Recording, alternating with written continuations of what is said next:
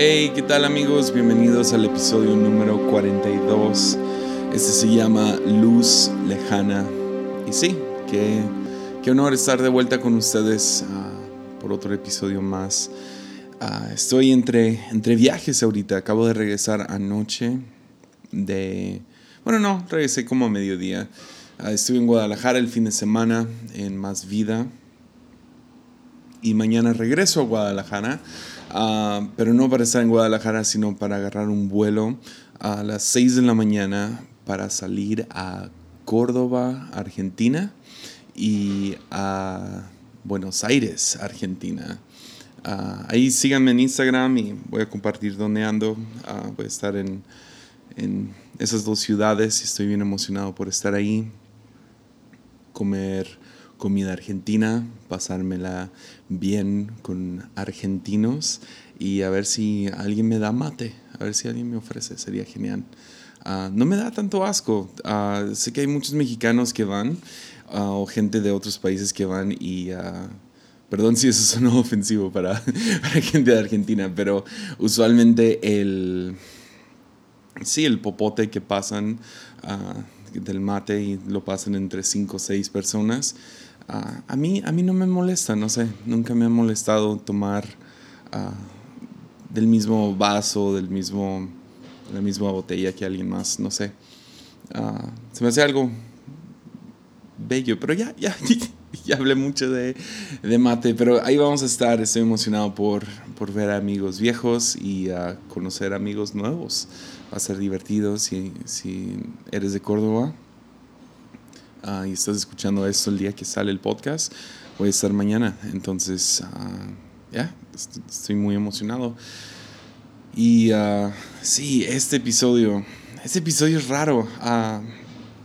literal, no tenía nada en mi cabeza para este podcast hace unos pocos días, hasta que algo me pasó. Pero voy a contar lo que me pasó al final y lo que trajo toda esta enseñanza pues a mi, no sé, a mi mente junto con, sí, tiempo de estudio, lo que sea. Pero ¿qué tal entramos, va? Episodio número 42, Luz Lejana.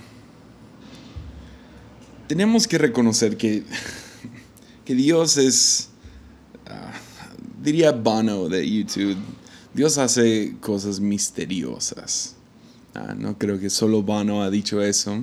Yo creo que cualquier persona que Ah, ha estado fascinado con lo divino, con lo espiritual, con, con Dios, Padre, Jesús, el Espíritu Santo, y ha interactuado de, de algún nivel u, otro, se han dado cuenta que uno de los elementos principales de Dios es misterio, y es el misterio de que Él nunca, lo divino nunca deja de moverse en cuanto sentimos como que, ah, ya lo entendimos, o, ah, esa es la fórmula, ah, sí se hace, ah, termina cambiando todo. Pensamos que ya lo tenemos como si fueras a atraparlo y tenerlo en, tus manos o en un jarrón.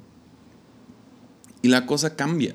Lo que ayer era fascinante deja de ser fascinante hoy y lo que sonaba como una locura uh, hoy, mañana es, es fascinante y, y uh, sí, es, es, tienes que estar constantemente moviéndote, aprendiendo. Y no es, no es que Dios cambia, ¿ok? Tenemos que entender eso. No es, no es mutable, eso sería una herejía. Sino que Dios es tan absurdamente expansivo y grande que va a tomar literal la eternidad poder conocerle.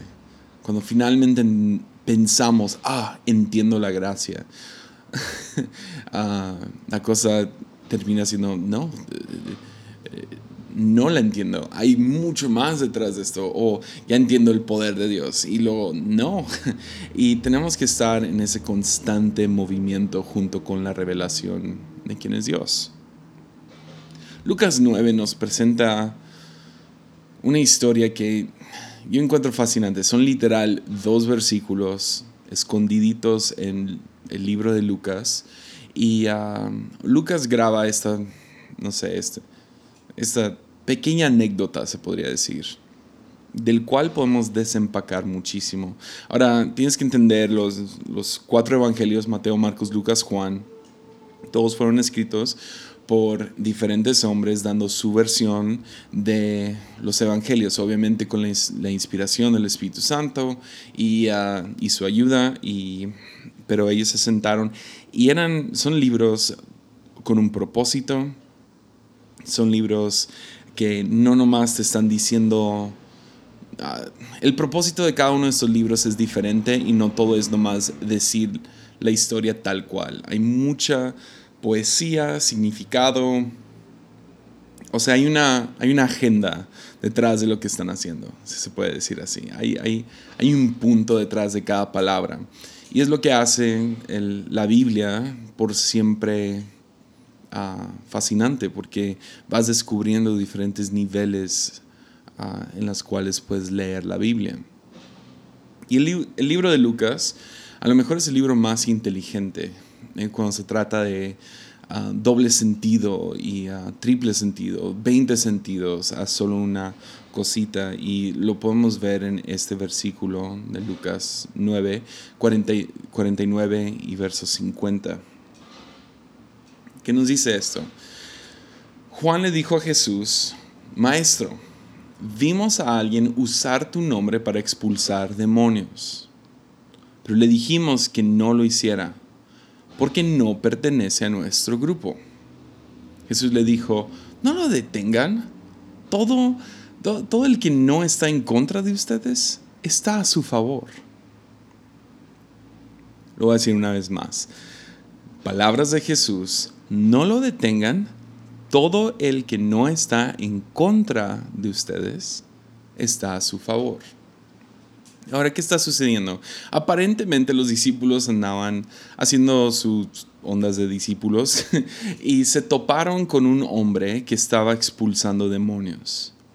Ah, no sé si te ha tocado vivir esto, yo viniendo de un trasfondo pentecostal y todavía ah, muy arraigado en esa tradición, ah, me ha tocado ver algunas cosas locas cuando se trata de de demonios.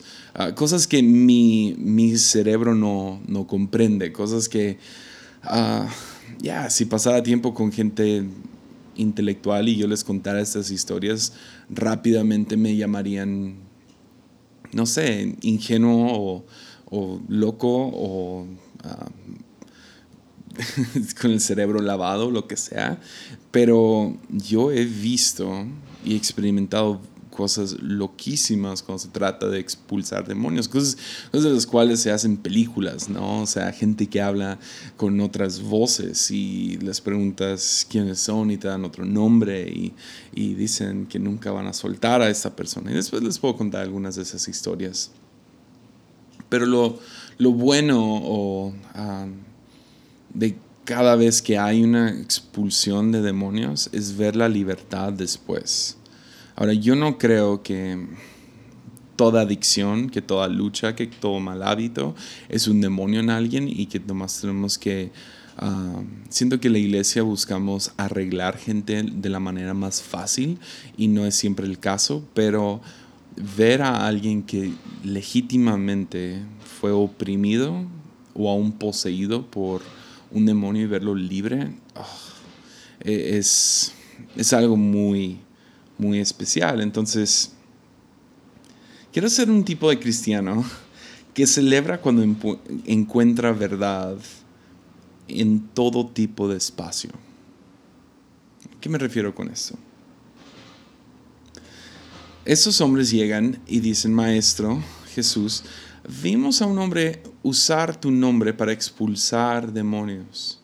Le dijimos que no lo hiciera porque no pertenece a nuestro grupo. En otras traducciones dice, da a entender que no pudieron uh, detener a este hombre. ¿Qué hace a este hombre mi héroe? ¿No? Llegan los discípulos, los top de Jesús, con este, con este bate y le dicen, hey, ya no hagas eso. Y no le podría valer menos. No sé, hay algo, hay algo chido acerca de esa rebeldía, ¿no? Y, uh, pero este vato se encuentra liberando a gente en el nombre de Jesús y lo quieren detener no porque está haciendo algo malo, sino porque no es uno de nosotros. Lo quieren detener y en sus palabras en la NTV dicen porque no pertenece a nuestro grupo. Yeah. Yeah. Pero lo, lo, hermoso de esto es que Jesús no se encuentra amenazado. No lo detengan. Todo el que no está en contra de ustedes está a su favor. Entonces, ah, como les digo, Lucas tiene, está diciendo algo. Y como les digo, hay, hay como 20 significados detrás de esto, pero una de las más obvias es que parece que está haciendo eco a algo que sucedió mm, literal miles de años antes en la historia judía, con, un suceso que, uh, sí, algo que pasó con Moisés. En números 11, uh, ah, vemos que para los que no tienen nada de conocimiento de cómo se cómo llevaban a cabo su, tiempo en el desierto. Israel se formaba como que, digamos que eran como una ciudad, se cree que eran entre 500 mil personas y algunos argumentarían que eran más del millón. Pero imagínate, es como una ciudad, Tepic es más o menos 300 mil donde yo vivo, entonces sí, pues es bastante, pues se siente la, la Sí, que es una ciudad, pues. Ahora imagínate toda esa ciudad, y eso es característico en ciudades mexicanas, que en el centro hay una iglesia, ¿no? La iglesia católica. Y uh, puedes ir y puedes ver, no sé, a veces está el Palacio del Gobierno, y luego está la catedral, y luego el resto de la ciudad como que lo envuelve. Pues de la misma manera era así con los primeros judíos que salen de Egipto, Dios los manda a construir un tabernáculo y el tabernáculo tiene sus, sus cercas alrededor de, uh, entonces ahí le ponen en Google una imagen del tabernáculo, dibujos, gente que lo ha estudiado y nomás toman los versículos y dibujan de acuerdo a las dimensiones, han sacado muy buenas muy buenos renders, digamos, acerca de, del tabernáculo, pero tienes el, la, como que la tienda de campaña, luego alrededor de eso una cerca y dentro de esta cerca ya era como que el espacio del tabernáculo y luego fuera de esa cerca estaba el pueblo, estaban las masas, todas las tiendas de campaña, imagínatelo. So, en algunas ocasiones me imagino que hasta construyeron algunos, algunas chocitas o algo así. Entonces, Moisés ha estado pidiendo ayuda, él no puede, el estrés le está ganando, está por morir del trabajo de, ser el único responsable de 500 mil personas o aún más. Y ah, Moisés va con, pues va con Dios, le, le ruega junto con su suegro, hey, necesito ayuda con esto. Entonces buscan varios ancianos, digamos, varios jefes para, para que sí, Dios deposite su espíritu sobre ellos, que significa también la responsabilidad sobre ellos. Y uh, el versículo 24 nos dice que así que Moisés salió y comunicó al pueblo las palabras del Señor, junto, junto a los 70 ancianos y los colocó alrededor del tabernáculo Después el Señor descendió en la nube, le habló a Moisés, entonces les dio a los setenta ancianos del mismo espíritu que estaba sobre Moisés. Y cuando el espíritu se, se posó sobre ellos, los ancianos profetizaron. Pero esto nunca volvió a suceder. Sin embargo, dos hombres, dos rebeldotes, dos hombres, Eldad y Medad, se habían quedado en el campamento. O sea, estos dos no se acercaron a la tienda, no se, acercaron al tabernáculo. Y ah, ellos estaban incluidos en la lista de ancianos, pero no se presentaron en el tabernáculo. Quién sabe por qué no nos da el detalle, pero no, no llegaron a tiempo para la nube. Pero aún así, el Espíritu también se posó sobre ellos y profetizaron en el campamento. Entonces, imagínate la escena. Hay 70 ancianos que están cerca del tabernáculo, desciende la nube de Dios, el Espíritu Santo cae sobre ellos, muy similar a lo que, se va, a, lo que va a pasar en el día de Pentecostés, mucho después. ah, y como que posa sobre ellos esta nube y empiezan a profetizar. Pero son 68, no los 70. Faltaron dos vatos, Eldad y Medad. Ellos están en el campamento, nunca entraron al tabernáculo, nunca entraron a la cerca, están allá afuera. Y, pero simultáneamente ellos empiezan a profetizar, pues el Espíritu no nomás cayó sobre los 68 que estaban adentro, sino sobre los dos que estaban afuera. Pues esto molestó mucho a un joven un joven corrió y le informó a Moisés, Eldad y Medad están profetizando en el campamento. Entonces Josué, hijo de Nun, que era ayudante de Moisés desde su juventud, protestó, Moisés, mi señor, deténlos. Pero Moisés respondió, ¿estás celoso por mí? Ya quisiera que todos los del pueblo del Señor fueran profetas y que el Señor pusiera su espíritu sobre todos.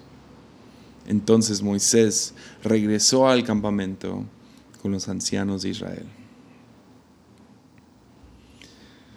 Entonces, si ven?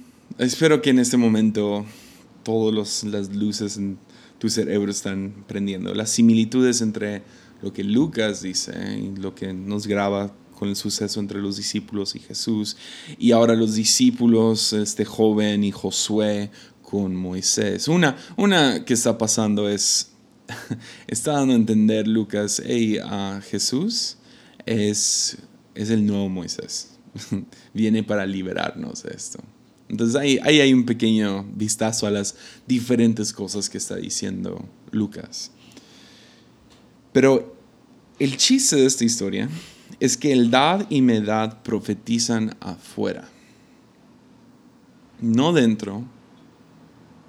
Y esto resuena con los discípulos diciendo, Él no pertenece a nosotros, no es uno de nosotros. Ahora esos dos están afuera.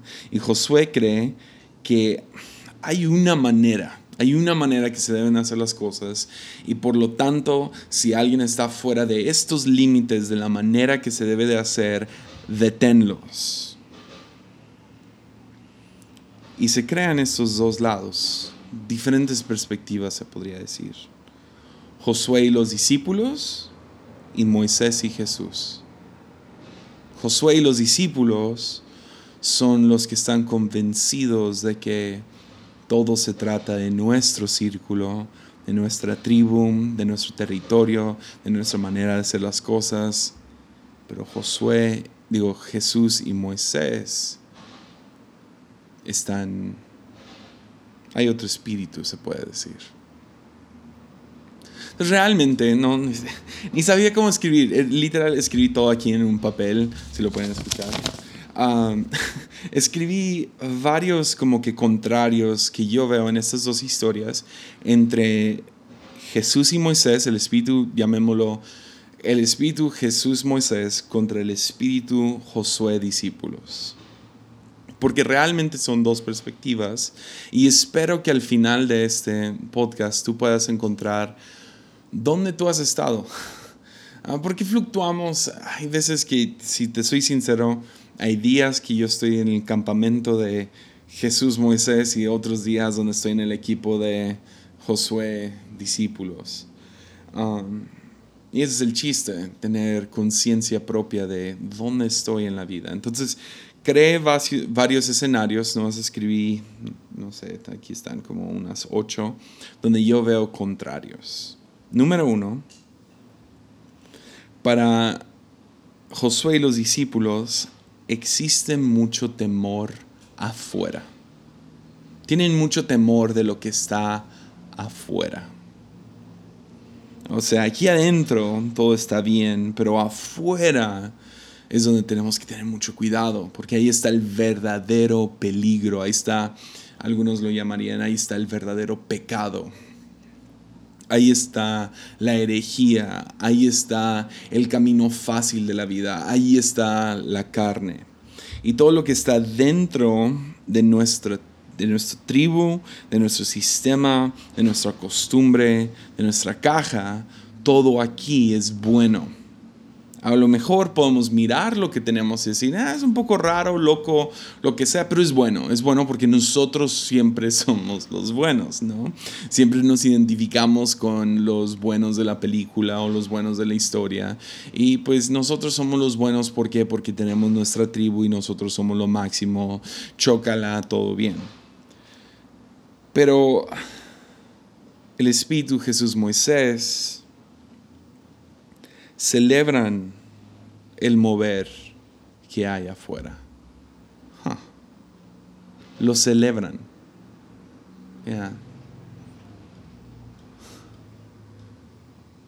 Entonces, estoy medio acomodando aquí mis versículos. Entonces,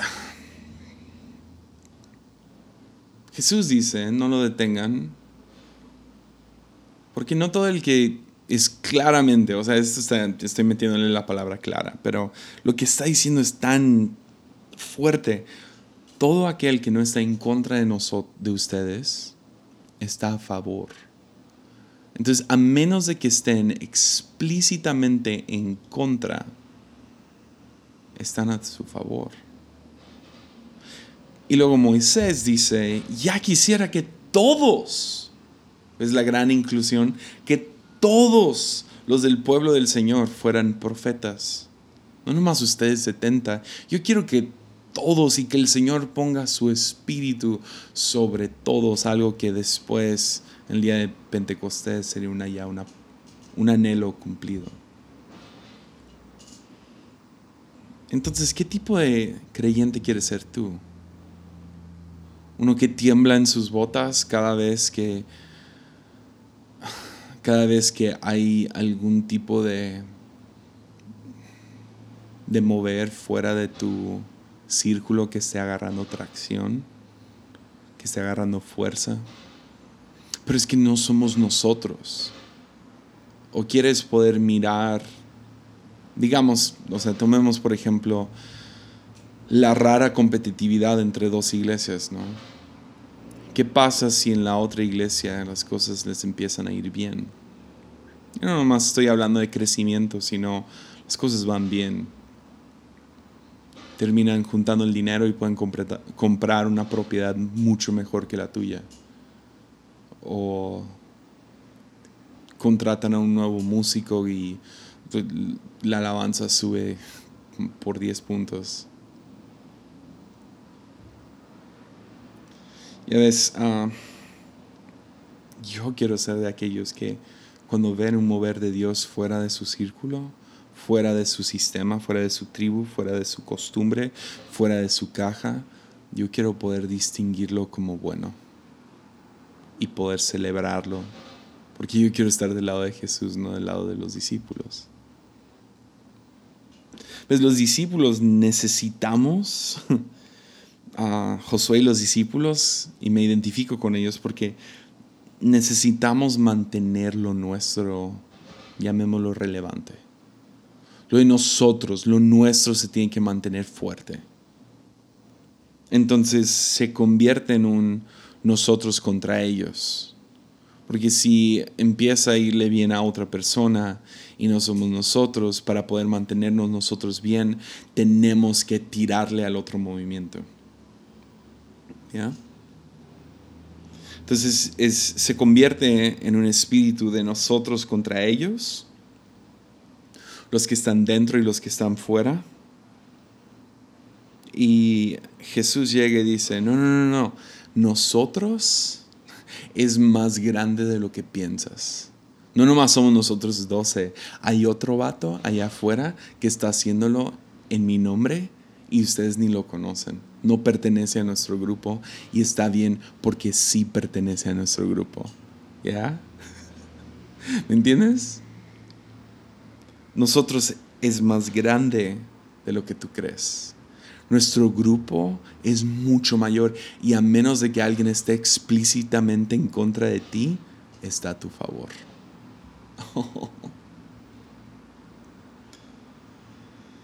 Ya.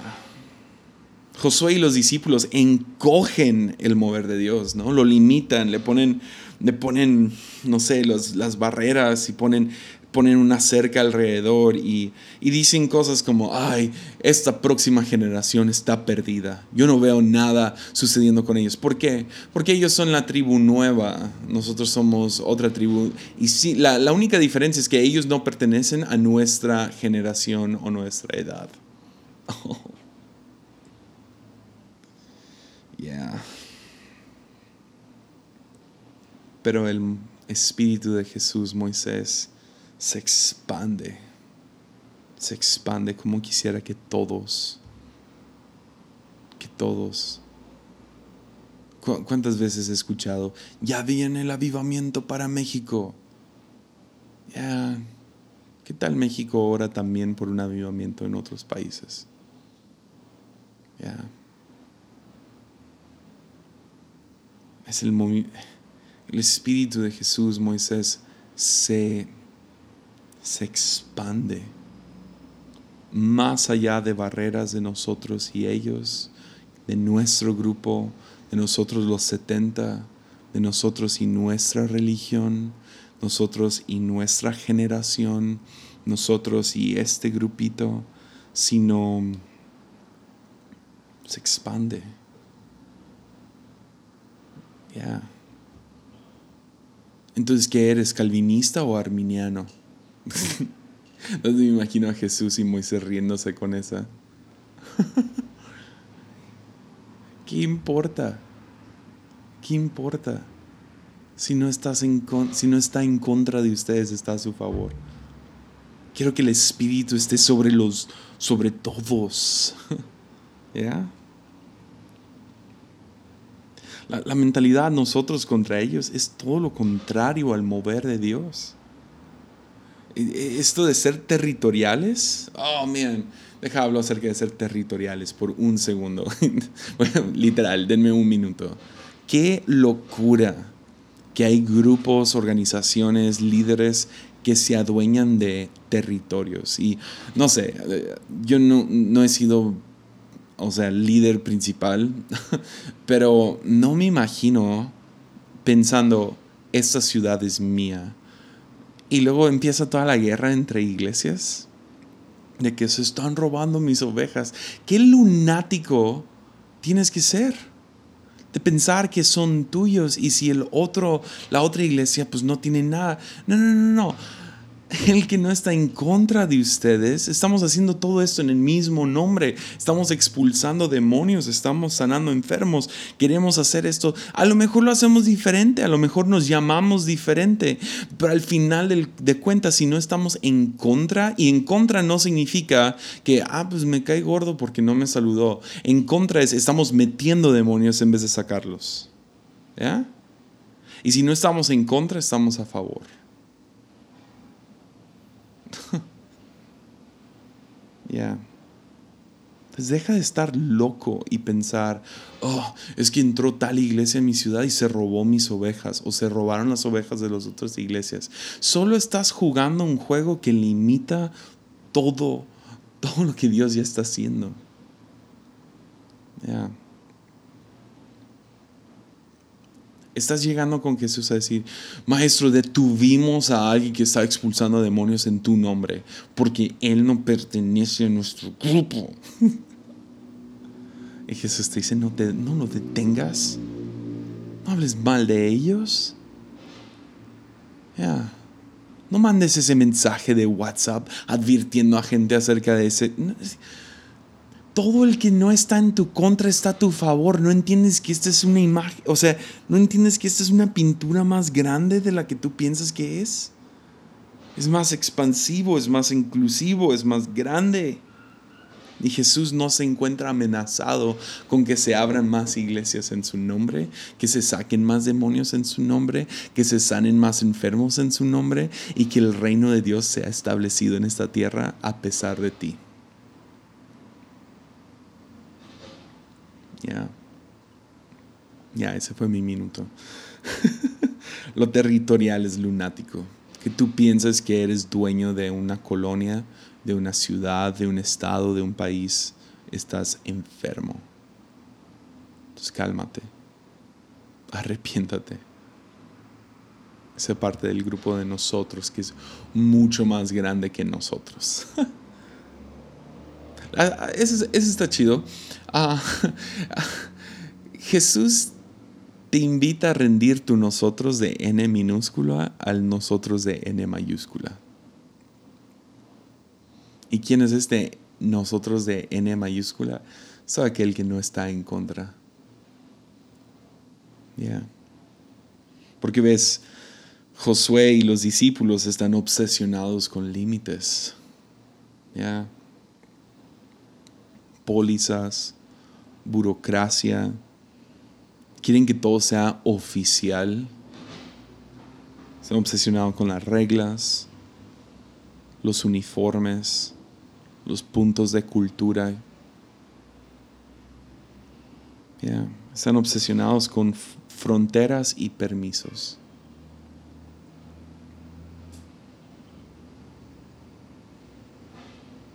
Construyen estos muros, ¿no? Dicen, esta persona sí y esta no.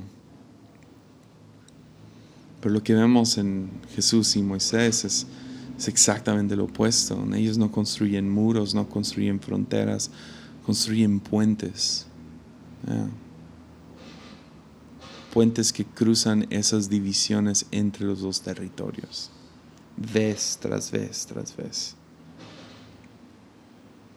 Ahora, cambiemos de tono por un segundo.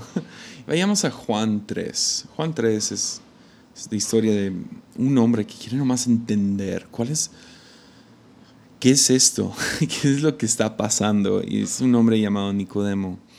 Y llega con Jesús, básicamente pregunta, ¿qué, está, ¿qué es esto? ¿Quién eres? ¿Qué es este movimiento? ¿Qué es? Dime qué es, ¿cómo le hago?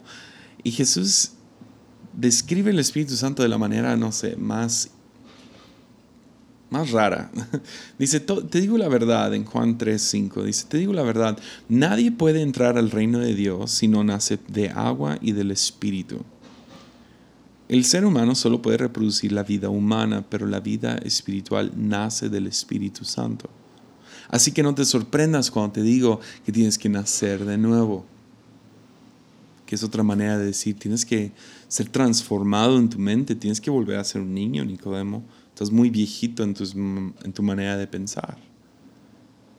Y luego dice, el viento sopla hacia donde quiere. Ya. Deja que eso nomás, no sé, tome raíz un segundo. El, el viento es la misma palabra del, para espíritu. ¿Se acuerdan? Hemos hablado de, de esas definiciones del espíritu. El viento, el espíritu sopla donde quiere. De la misma manera que oyes el viento, pero no sabes de dónde, de dónde viene ni a dónde va, tampoco puedes explicar cómo las personas nacen del Espíritu. El viento sopla donde quiere. Jesús básicamente está describiendo esta, esta cosa que llamamos Espíritu, Espíritu Santo. Número uno, como misterioso, pero más que nada como incontrolable, sin límites sin fronteras. Es incontrolable. Es imposible de mapear. Ya. Ya. Entonces cuando veamos a alguien que está fuera de nuestro control, cajas, límites, y vemos, vemos, vemos que algo está haciendo Dios en ellos, no los, no nos juzgamos porque no pertenecen a nuestro grupo, que nuestro primer instinto, tú sé uno de estos cristianos, te, por favor, te llamo a ser uno de estos cristianos, como amigo, como, como, no sé, te lo ruego, sé uno de estos cristianos que celebran el mover de Dios fuera de tus límites, fuera de tus fronteras, fuera de tus tribus, fuera de tus creencias. Celébralo.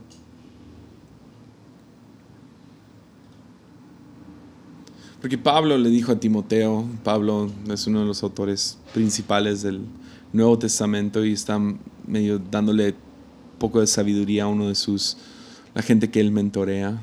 Timoteo es un joven que está pastoreando una iglesia Y en su primera carta, él escribió dos cartas, y en su primera carta, en el segundo capítulo de esta carta, él le dice, esto es bueno y le agrada a Dios nuestro Salvador, quien quiere que todos, no los 70, no los 12, quiere que todos se salven y lleguen a conocer la verdad. Entonces, ¿cuál es el llamado? que no te sorprendas. Ya. Que esa sería la mejor manera de recopilar lo que quiero decir. Es simplemente no te sorprendas. Cuando veas que en otro, en otro tipo de, de mover, en otro tipo de creencias, en otro tipo de... Ya, que no te sorprenda que Dios ahí también está. Es más, es, un poco prematuro ahorita, pero sirve que doy un poco de promoción en algo que estoy trabajando. Voy a sacar una serie pronto. Ah, todavía no quiero dar la fecha, pero ahí para que se preparen. Uh, todavía ni sé cuántos episodios van a ser. He grabado dos y ah, no sé, quiero que sea un poquito más. Pero voy a dejar caer una serie pronto. Y la serie se va a llamar Místicos. Y ha sido una experiencia muy interesante preparando esto porque la mayoría de los clásicos místicos no están dentro de la reforma protestante. O sea, en otras palabras, no son, no son cristianos como los conocemos hoy, sino realmente están más arraigados eh, dentro de la tradición católica pues muchos de ellos fueron antes de la protesta de Martín Lutero y la división de la iglesia protestante de la iglesia católica. Y algo en mí, no sé, estudiando a estas personas, aunque yo me creo místico y yo creo todo lo que, no sé, hay cosas súper genuinas en ellos, todavía me sentía como que con miedo porque están fuera de mi círculo, ¿me entiendes? fuera de mi sistema. Pero he encontrado cosas tan bellas y pronto se las voy a poder compartir. Pero el aislarte, y, cristianos somos ridículos, entonces dejar nomás hablo a cristianos por un momento. No nomás tenemos nuestra religión, tenemos nuestra religión y luego tenemos nuestras denominaciones. Y esas denominaciones eh, usualmente están peleadas uno con el otro porque creen cosas realmente pequeñas, pequeñas y triviales que los separan. Aparte de eso, tienes gente dentro de, la, de, las mismas denominaciones, iglesias por separado, que se, que se separan y no se hablan porque creen cosas diferentes. Y luego tienes dentro de esas iglesias ministerios y hermanos gente que se congrega en estas iglesias que no se hablan porque creen cosas diferentes. Entonces sus límites se vuelven más y más y más y más y más pequeños hasta el punto donde terminan siendo, están solos y están limitados y no pueden ver a Dios moverse para nada y luego se convencen de que Dios no está haciendo nada hoy. Simplemente porque no funciona, no, no hay nada sucediendo dentro de su vida personal y las tres personas que ellos dejan ven, buscan a Dios moverse. En vez de abrir los ojos y poder mirar más lejos que lo que tienen enfrente de sus narices.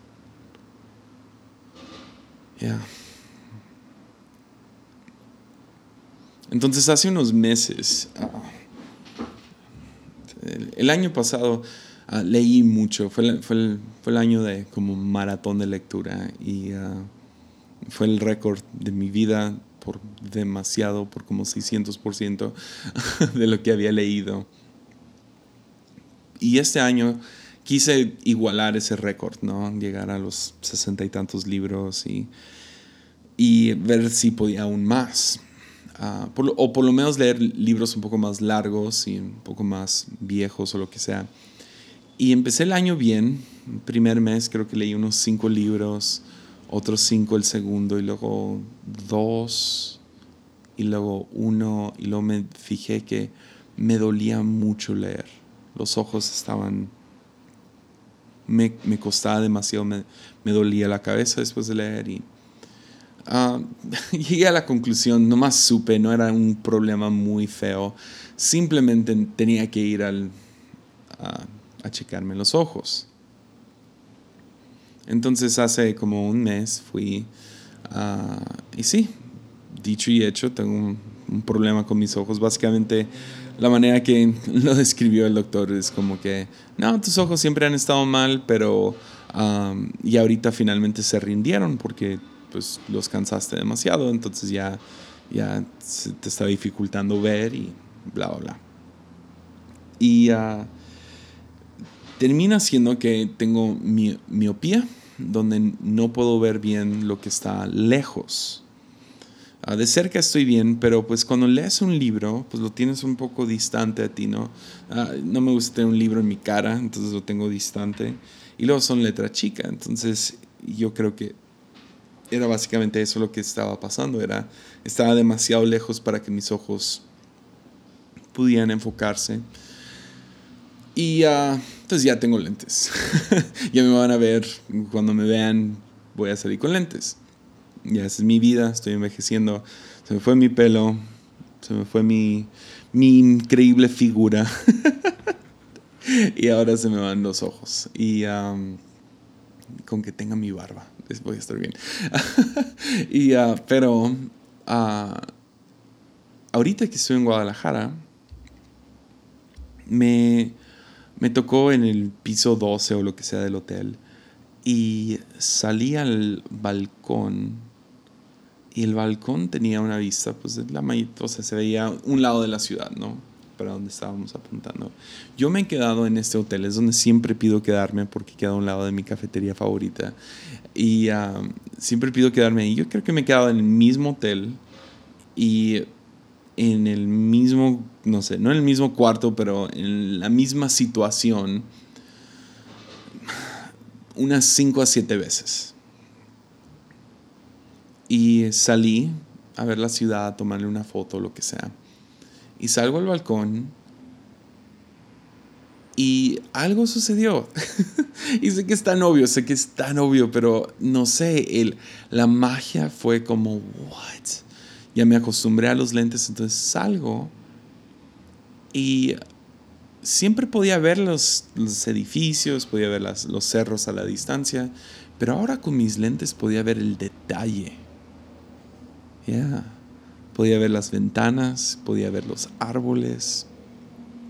De cosas que están a kilómetros de distancia, los podía ver claramente porque pude ponerme unos lentes que arreglan de cierta manera mi miopía, mi, mi deficiencia o lo, no sé cómo lo dirías, pero que no puedo ver de lejos, se arregló y ahora puedo distinguir lo que está lejos. Ahora, si tú estudias el ojo, el ojo es simplemente está enfocando luz y está separando oscuridades Digo, lo oscuro y, lo, y la luz. La oscuridad y la luz. Distinguiendo. No podía enfocar luz que estaba lejana. Podía verla, pero estaba borrosa. Se mezclaba con lo oscuro. Por lo tanto, era difícil de distinguir o podrías decir difícil de discernir. Puedo ver el edificio, pero yo no sé, yo no sé bien cuántas ventanas tiene. Ah, sí puedo ver los árboles de allá, pero no puedo distinguir los, los árboles del bosque. mi oración por ti es que Dios te pueda dar lentes para poder enfocar luz lejana. Que puedas mirar aquello que no está en tu cercano inmediato, en tu tribu, en tu manera de siempre has visto las cosas, en tu forma, en tu costumbre, en tu caja, si no puedas ver otros movimientos y encontrar luz en ellos. Porque ves, al mismo tiempo no hay no hay persona perfecta, por lo tanto no hay grupo perfecto, por lo tanto no hay tribu o ciudad, nación, lo que sea, género, estilo perfecto. Pero si no están en contra de nosotros, están a nuestro favor. ¿Y será que el deseo de Moisés, el anhelo de Moisés, es el mismo anhelo de Dios? Que su espíritu caiga sobre toda carne, que todos sean salvos. Entonces podemos estar mirando a otros grupos, otras denominaciones, otras iglesias, otras personas, otras formas de pensar y podemos encontrar en ellos luz. Porque tenemos que aprender a distinguir, otra palabra, discernir luz lejana. Sí, hay, hay, grupos que son oscuros, hay grupos que están en contra, hay grupos que a lo mejor hasta llevan tu propia bandera, pero están haciendo exactamente lo opuesto. Por lo tanto, tenemos que poder verlo y poder distinguirlo y poder tener sabiduría. No nomás asumir. Si asumes lo pierdes todo. Si nomás piensas, no, sí, claro, pero no le, no le, no le das chance, no lo pruebas, no lo criticas, no lo disiernes pero siempre del lado de Jesús y Moisés y nunca del lado de José y los discípulos. No sé, yo quiero ser como Jesús, no quiero ser como... no quiero ser como, los discípulos, por lo menos en este momento, ¿me entiendes? Yo no quiero ser como Josué, no, no, no, no, gracias. Por lo menos no en esta etapa, ¿me entiendes? Quiero... Ya. Quiero ser como Jesús, quiero ser como Moisés. Y no me quiero sorprender de encontrar luz en lugares donde yo pensé imposible. Quiero que el Espíritu Santo me siga dando lentes para poder distinguir luz lejana.